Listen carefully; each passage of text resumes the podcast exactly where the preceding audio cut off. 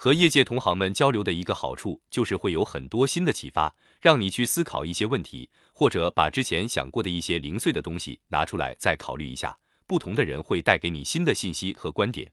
长期在一个稳定的环境里面做事情，大家的看法和观念难免会有些同质化，而这当然也是受限于大家的经验。所以最近有机会的话，就会和同行们多交流。这篇文字很大程度就来源于和 Jeff 的交流。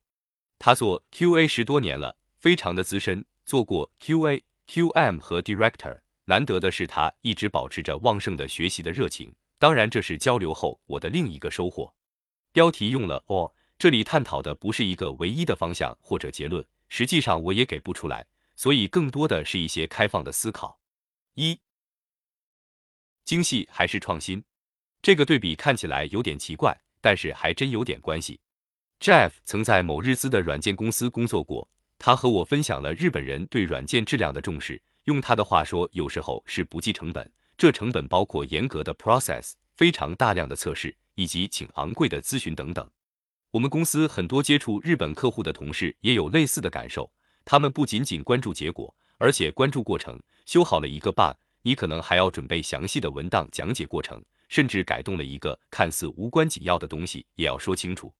过程是很重要的，这是一个核心的观念，所以有很多非常完善的流程以及大量的文档用来控制质量，必须严格的遵守。这样做当然有很大的好处，那就是做出来的东西质量很高。我相信这方面大家可以举出很多的例子。凡事有利有弊。另一个方面，大家发现，在业界 IT 来看，日本人的创新，特别是比较有革新性的创新，还是比较少，或者说相对美国来说比较少。直到现在，无论是在技术还是在新的产品和业务方面，美国还是在执牛耳。我在想，这个和上述的观念是不是有一些关系？如果 process 太严格，并且每个人都严格遵守，会不会阻碍创新？一个产品不做到非常高的质量就不发布，是不是也会让新的东西无法快速发展？这个有点像人的 personality。一个循规蹈矩的人可以认真的做好很多事情，但是可能不是一个伟大的创新者。一个内向严谨的人和一个活泼不安分的人，哪一个更好？恐怕很难说清楚。我们很难说哪一种个性好。当然，个人可能会有偏好。另一方面，对于不同的角色和岗位，可能也会有不同的要求。好吧，你讲了半天，这个和测试有多大关系呢？这里涉及到另一个看法，那就是我们觉得测试的价值和重要性直接依赖于对产品质量的要求和重视程度，进而对测试的投入也是不一样的。Perfect or good enough，这是一个大家经常谈到的话题，但是本质上，我觉得这是一个伪命题，因为没有 perfect。perfect 至少有两大致命的问题，一个是在不同的使用场景或者在不同的用户来看，有完全不同的认识，所以你做任何一种都对也都错，就好比手机是纸板还是翻盖好。第二个问题是你无法知道是不是完美了，很多时候我们会高估或者低估我们的产品，甚至我们自己。好吧，既然大家都这么用这个词，也就先沿用吧。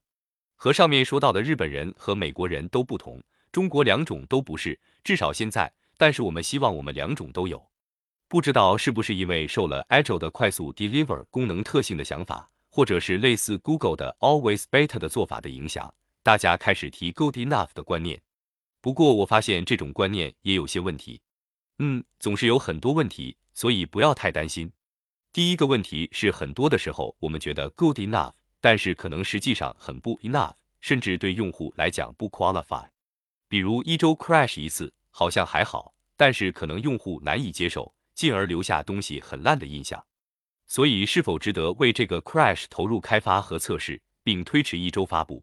第二个问题是，这种观念可能会传递一个错误的信号，让大家放弃对卓越的追求，这像是一种暗示。当你在努力。抓耳挠腮，熬夜加班，到处查资料的时候，突然耳边响起一个声音：我们对产品的要求是 good enough。然后你可能回想，算了吧，费这么大劲，到时候还嫌我麻烦。当然，你也可以坚持你的信念。上面的状况都可能会发生，但是实际中那种更合适，确实很难讲，因为这个取决于很多方面，比如你的目标，一个业界的主打产品，还是一个新产品的原型。但是有一点。我们应该心里清楚不同的武器的长处和短处，继而，在遇到不同的状况，做出清楚至少自己认为的选择，而不是盲目的跟着潮流去追求某一种。